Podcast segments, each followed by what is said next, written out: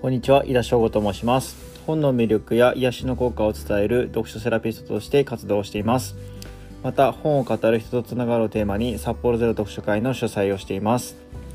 今回紹介する本は、浦野正彦さんの初段になるための将棋勉強法という役者書房というところから出版されている一冊になります。えっと、改めてですね、まあ、趣味として将棋をちょっと深めてやってみたいなと思って手に取った一冊になります。えっと、私は小学生の頃に将棋に出会いました。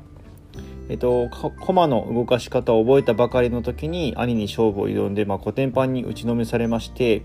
まあ、その悔しさから火がつき、まあ、勉強をしました。まあ、その成果があってなのか、まあ、市の将棋大会では小学生の時に2回優勝をすることができました。ま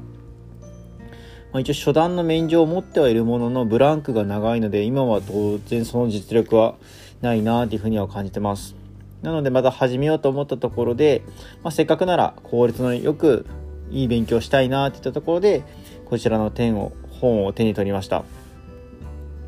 まあ、将棋に限らずだとは思うんですけどもやはり勉強というものは一朝一夕にどうこうなるというものではないのでやはり継続をして勉強するということが大切だと感じました。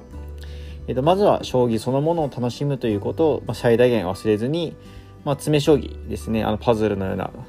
ものですね。とあとは Web 対局をベースに、まあ、気力アップに図ろうかなというふうに思っております。はい最後まで聞いていただきましてありがとうございます。また次回もお待ちしております。井田翔吾でした。